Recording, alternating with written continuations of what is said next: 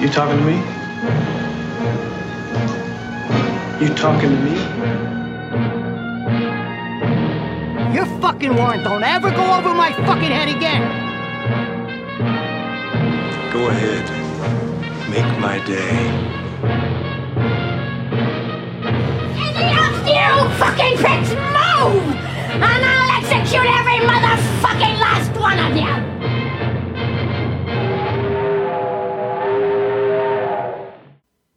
So, herzlich willkommen zur achten Folge von Cap vs. App. Wir besprechen heute Paris, Texas von Wim Wenders. Ja, hallo. Und wie geht's?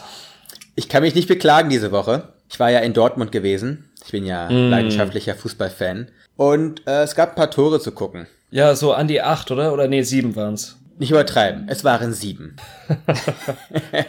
Trotzdem und, schön. Äh, ja, also ich, ich kann mich nicht beklagen. Die Süd ist ausgerastet, logischerweise. Und ähm, freue mich auch, weil ich jetzt nächsten Mittwoch wieder in Dortmund bin beim Spiel gegen Monaco. Und ich erwarte ein ähnliches Ergebnis. Spaß beiseite. Also, wenn wir gewinnen oder irgendwas, ist ganz nett. Das sieht man auch nicht alle Tage, so ein Spiel, ne? Ich habe gehört, irgendwie 32 Jahre lang äh, war der letzte Sieg, der so hoch war. Naja, du hast generell so ein Händchen für Spiele, ne? Also die beiden Male, wo wir zusammen bei Union gewesen sind, fielen auch viele Tore, so wie ich das in Erinnerung Ah, ja, habe. stimmt, ja. Äh, als wir Hertha gesehen haben, nicht so. Aber das war. Das liegt vielleicht auch einfach an Hertha und an diesem wunderbaren atmosphärischen Stadion mit der Laufbahn. Ja, ja, ähm, das, das, ja. Diese, diese Monstrosität, die äh, Albert Speer gebaut hat, ne? Aber nein, Ja. das ist ja, es ist ja kein Fußball-Podcast, ne? Sondern ein Podcast, in dem getrunken wird. Und was trinkst du heute? Ja, äh, ich trinke Bier. Trotzdem ein bisschen zu früh für, für, für harten Alkohol, aber ich mache jetzt gleich mein Bier auf. Das hört man vielleicht auch. There we go. Was für ein schöner Sound. Äh, und du? Ein Wein. Einen sehr leckeren Riesling von Spreitzer. Das ist ein Rheingauer. Klasse Ding. Läutet schön das Wochenende ein, auf jeden Fall. Ja, nett, nett. So. Bevor wir weitermachen, wollen wir uns darauf einigen, dass wir heute eine Folge haben, in der wir spoilern.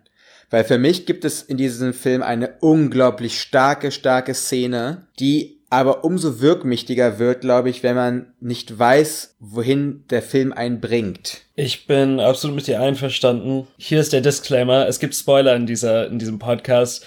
Da macht jetzt Pause, guckt euch den Film an, das müsst ihr eh machen, weil das ein grandioser Film ist, und dann könnt ihr weiterhören. Ja, dann sehen wir uns in zweieinhalb Stunden, ne? Genau. So. und für alle Das ist auch ein anderen. langer Film. Ist auch ein, äh, du hast geschrieben, auch ein gewisser epischer Film, aber aus anderen Gründen außer der Länge.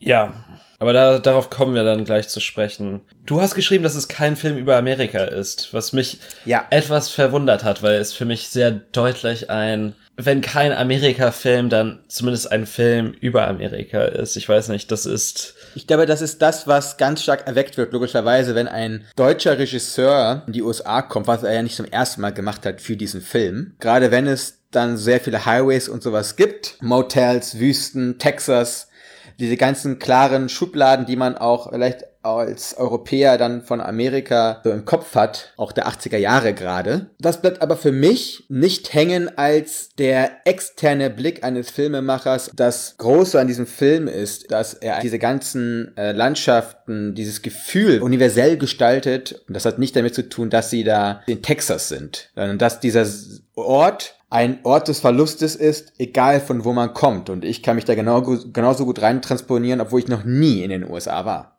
Ich glaube, ich habe das in meiner Kritik den äh, ruhigen Humanismus des Films genannt. Äh, dieser universelle Charakter der Emotionen. Nichtsdestotrotz würde ich behaupten, dass die Problemlage und die, die Konflikte dieser Figuren sehr wohl lokalisiert sind in den Vereinigten Staaten.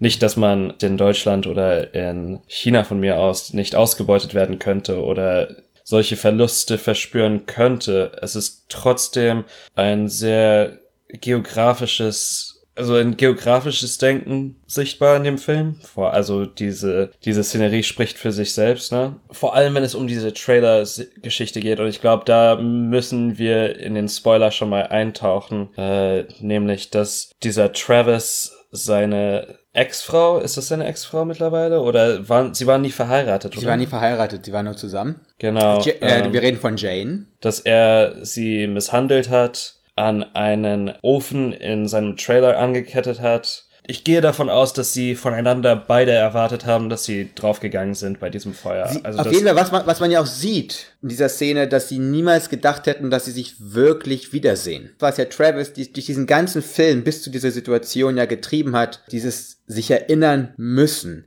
es zurückbekommen müssen, aber nicht daran glauben. Ja, er bestraft sich ja auch selbst in- dadurch, dass er durch diese, durch diese Wüste läuft.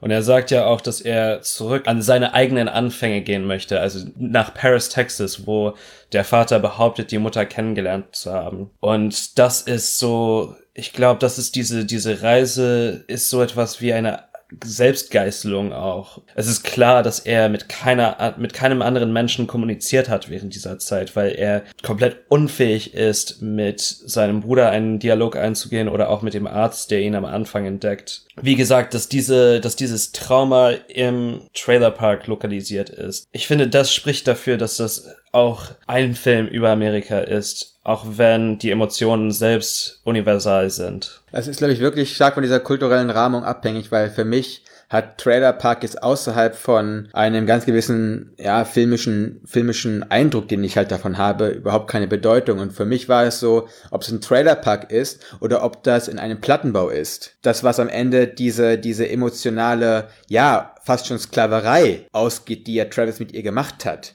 Sie haben sich ja beide gegenseitig ja manipuliert. Er hat danach diesen Weg gefunden, das auch noch vom psychischen ins physische bei ihr zu packen. Für mich war das absolut egal, ob das in einem Trailer ist oder ob das in einem irgendwo ist. Diese Situation zwischen diesen beiden Menschen, sich eigentlich liebenden, sehr unterschiedlichen Menschen, das war das, was die gesamte Sprengkraft für mich äh, ausgemacht hat in dieser Szene. Und deshalb ist das dann für mich kein Film über Amerika, sondern ein Film in Amerika. Der aber, und wenn, wo wir gerade bei dieser Szene sind, ne, wir reden hier gerade von der Peepshow-Sequenz. Das gibt's ja zweimal. Äh, Er ist ja beim ersten Mal, sieht er sie ja, und bricht dann relativ schnell ab und verschwindet ja, dann. Packt er den Kleinen ein, den Hunter, und will ja eigentlich flüchten. Dann fliehen die aus Houston raus und dann geht er in die Bremse rein, geht danach in die Bar und bet betrinkt sich ja dort. Als sie dann am nächsten Morgen, er wahrscheinlich mit einem ordentlichen Kater, als sie dann dort stehen und die eine Richtung geht's nach San Antonio, glaube ich, und in die andere Richtung nach Houston. Und danach sein Sohn, der entscheidet ja dann äh, nach links, also nach Houston. Diese, diese Opferreise, das ist ja wirklich eine Aufopferung, die er dann ja vollführt. Beim zweiten Gespräch, bei dieser für mich größten Szene im, im gesamten Film und das, was dort äh, zwischen diesen beiden Menschen passiert, die räumlich zum einen getrennt sind, zum anderen aber auch verbunden sind, das ist unfassbar großes Kino und das ist auch äh, wirklich geniales Schreiben. Ja. Es ist auch ein Verdienst des Schreibens, dass man, dass es keine Überraschung ist, als diese Szene kommt eigentlich. Also diese Szene ist an sich überraschend großartig und lang. Also 20 Minuten lang geht diese Szene, glaube ich. Ja. Das habe ich gestern nochmal nachgezählt. Auf jeden Fall ist es auch der Verdienst des, des Schreibens, dass man, man weiß, dass da ein Trauma ist und man kriegt es auch angedeutet, sobald, sobald Travis in das Gespräch mit äh, Hunters Adoptivmutter geht, äh, also mit der Sch mit seiner, Mit seiner Schwägerin ist das. Schwägerin, genau, dass da alles nicht koscher gewesen ist, dass da Verletzungen sind und dass das wahrscheinlich keine gute Situation gewesen ist, in der in der diese Familie gelebt hat, äh, bevor diese Trennung und ja Aufgabe des Sohns kam. diese Super 8 Vorführung, die ich auch eine sehr, sehr prägnante Szene finde, wo du dann dieses Familienglück ja siehst, ne? Die sind da an irgendeinem so an irgendeinem so einem Strand, alle zusammen in so einem Bus, also auch der Bruder mit seiner Frau und alles zusammen, zu fünft. Spiel und Spaß, alle haben lachende Gesichter und man denkt sich, wie, was, was führt dazu, dass diese, dass dieses Glück in so eine andere Richtung gedreht wird und alles auseinanderfällt mal zu dem, zu dem Schreiben kommen. Wir haben immer, sagen immer, Wim Wenders Film, ne? aber das Drehbuch hat er zusammen gemacht mit äh, Sam Shepard. Und diese Szene gerade, die ist nur von Sam Shepard. Also diese Peepshow-Sequenz. Das Drehbuch war fertig bis zu dem Punkt, als Travis zurück, also in LA ist, bei seinem Bruder. Und aufgrund von verschiedenen äh, organisatorischen Geschichten hat sich der ganze Dreh halt verzögert. Und er hatte Sam Shepard hatte schon wieder andere Projekte und Verpflichtungen, musste dann weg. Und wenn Wenders hatte dann kein Drehbuch mehr. so, was ist passiert? Dann hat er musste dann peu à peu immer weiter schreiben und hat danach irgendwie in schneller Arbeit das Drehbuch geschrieben bis zur Piepshow-Sequenz. Diese Piepshow-Sequenz hat dann Sam Shepard innerhalb von irgendwie neun Stunden oder sowas geschrieben. Dann hatten beide Schauspieler, Nastasia Kinski und Harry Dean Stanton, 48 Stunden Zeit, dass sie das, dass sie diesen Text lernen und für Nastasia Kinski ja gar kein Problem, weil sie hat schon öfter Hauptrollen gehabt. Aber für Harry Dean Stanton, der noch nie so viel Text auf einmal lernen musste, war das eine riesige Herausforderung. Und dann hat Nastasia Kinski ihm, mit ihm das durchgebüffelt, so zwei Tage am Stück, dass da wirklich etwas rauskommt, etwas Magisches, was uns total begeistert und wo ich auch wieder jetzt total Lust habe, diesen Film zu gucken. Ich finde es auch ganz stark in dieser Szene, dass er sich wegdrehen muss zuerst und dann praktisch am Telefon mit ihr spricht, ohne dass er sie sieht. Das ist dann nicht nur dialogisch, sondern auch einfach in der Handlung selbst wird diese Zerrissenheit der Figur und diese ja, er hat seine, er hat seine Menschlichkeit verloren. Und das ist, diese, dieser Film ist für mich auch die Reise dieser Person daran, daran zurück, dass er seine Menschlichkeit zurückgewinnt und sich wieder als Teil dieses menschlichen Trubels fühlen darf. Du hast es gerade gesagt. Es ist eine Handlung, in der du das gesehen hast. Und dieser ganze Film ist eigentlich nur Handlung. Ich muss auch sagen, also jetzt wollen wir darüber nochmal so reden, das habe ich irgendwie immer bei meinen Filmen, das sage ich dauernd irgendwie mit diesen, ich mag diese kleinen Momente und solche schönen, äh, winzigen Situationen. Äh, das hast du, mich hat auch dieser, dieser, dieser schlechte Witz von seinem Vater mit, äh, meine Frau kommt aus Paris, Texas, das sagt er ja relativ früh am Anfang, ne, nach, seiner, nach seinem langen, langen Schweigen. Danach äh, rahmt er das ja, nachdem er sich besoffen hat und mit seinem Sohn Hunter in irgendeiner komischen Kaschemme. Das kann man sich so vorstellen, diese ganze Enttäuschung, diesen Zweifel, der danach in diesem Menschen steckt, wenn er dann auch über seinen Vater redet oder wie dann die Situation war auch für die Mutter, wenn er jedes Mal den gleichen Witz gemacht hat. Und das sind halt solche eher Situationen, die man sich vorstellen kann, die sind klein, aber auch alltäglich und haben deshalb auch gerade so eine Größe. Ja, ich glaube, Alltäglichkeit ist wirklich der, der Stichwort des Tages. Und dass diese gebrochene Pers diese gebrochenen Persönlichkeiten kommen ja nicht von irgendwoher. Das sind Motive, die sich reproduzieren und von Generation zu Generation übertragen werden auch, ne? Ähm, der, er sagt zu einem, an einem Moment, dass der Vater die Mutter nie wirklich gesehen hat. Er hat ein, ein, äh, sie als Projektionsfläche verwendet und auch missbraucht.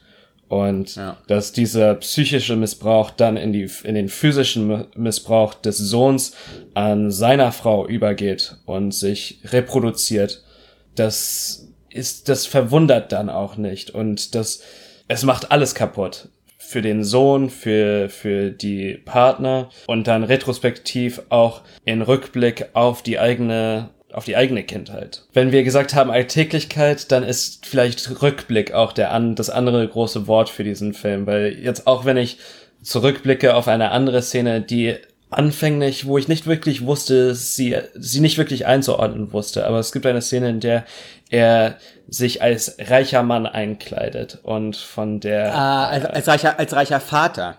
Als reicher Vater, genau. Ja, ganz toll er lässt sich dann von der, äh, was, wer ist das? Äh, das ist, das ist die Haushälterin.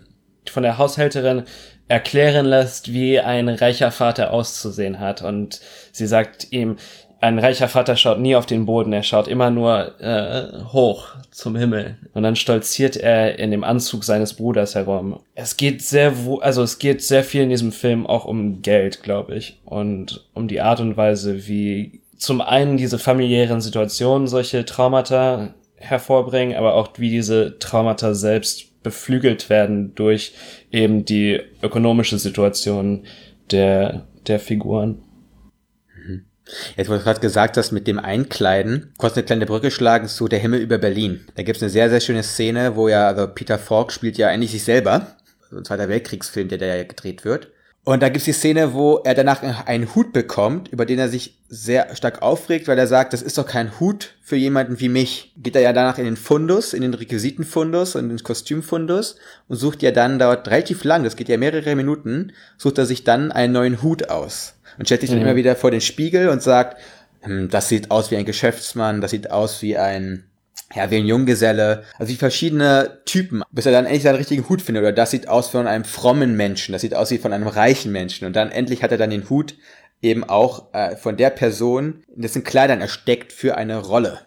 Genauso wie jetzt Travis ja, als er dann seinen Sohn abholen will von der Schule, auch eine sehr seltsame Situation, weil das erste Mal von der Schule abholen, er war vier Jahre weg und eigentlich sind sie ja am Anfang ja wie Fremde, dass er auch wieder so in eine Rolle schlüpft und nicht, also da wirklich versucht etwas zu sein, was er nicht ist oder niemals sein konnte, genauso wie sein, wie der Vater immer irgendwie von seiner Mutter verlangt hat, dass sie mehr ist als nur die aus dem Paris aus Texas. Und das ist einfach wieder in einer kleinen Situation, einem kleinen Moment alles gesagt.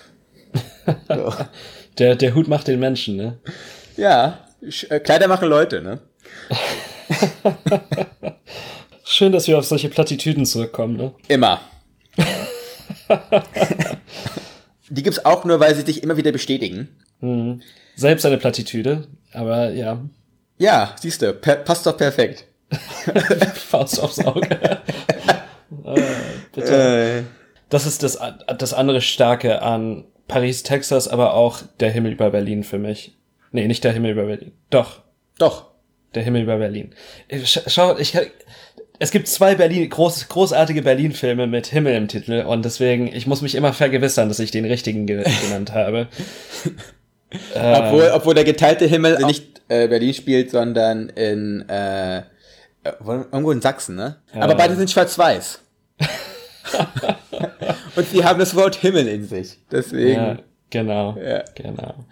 Dass sie so klischee unbeladen sind und das, das, ich glaube, das ist das, was du meintest, oder ein Teil dessen, was du meintest, wenn du sagst, dass das kein Film über Amerika ist, ist, dass sich Wenders nicht an Klischees bedient und diese Plattitüden, wenn er sie, wenn er sie nennt oder wenn er gewisse Paradigmen bedient, dann immer mit einer gewissen Referenzialität. Du hast ganz richtig, äh, oder du hast ja erwähnt, dass Peter Volk in Der Himmel über Berlin selbst in einem Nazi-Film spielt, richtig?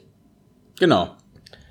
Und das ist dann so ein, eine Art Gucken auf gewisse Thematiken, also den, äh, auf den Krieg, aber ohne dass es ein Kriegsfilm ist, ohne dass das ein, ein klischeebeladener Umgang ist mit dem Stoff, sondern dass man praktisch so aus dem Augenwinkel auf etwas schaut. Und das ist, das ist so ein, ein Gefühl, dass man, also hier ist Autorenkino wirklich Autorenkino. Das ist ein, ein Wenders-Gefühl, glaube ich. Ja, hast du, ja. Der Film ist eigentlich immer viel, viel größer, als die Spielzeit zeigt. Also da stecken ja Jahrzehnte drin. Da gibt es so viele unerzählte Geschichten immer in Wenders Film. Die, äh, das ist auch dieser, dieser Reichtum einfach. Hm. Also wir sind große Fans, wie man hört, ne? es kommt ja, äh, du, hast schon ganz richtig, letztes Mal ganz richtig gesagt, es kommt, es ist eher eine Seltenheit, dass wir wirklich so eine, so ein Lob aussprechen. Deswegen, ah, okay. äh, vielleicht müssen ja. wir die alte Perle als Institution verteidigen. äh, davor, dass sie auch noch in, äh, ins Wanken kommt vor unserem äh, alles niederschmetternden äh, schmetternden Blick. Ja, um das Gleichgewicht wieder zu erschaffen, ne? Yin und Yang wieder auszugleichen äh, zwischen negativ und positiv. Ja, vielleicht ist es ganz gut. Nächstes Mal machen wir Dunk Dunkirk. Ja. Also wieder einen Blockbuster. Dann bis nächstes Mal, ja? Bis dann.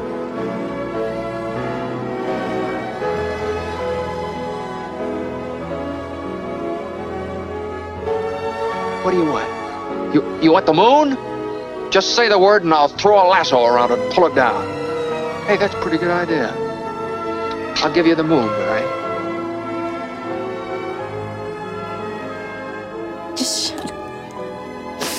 You had me at hello.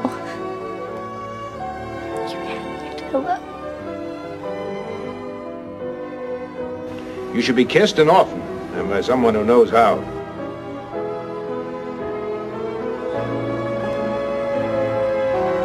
I'm also just a girl. Standing in front of a boy. Asking him to love her.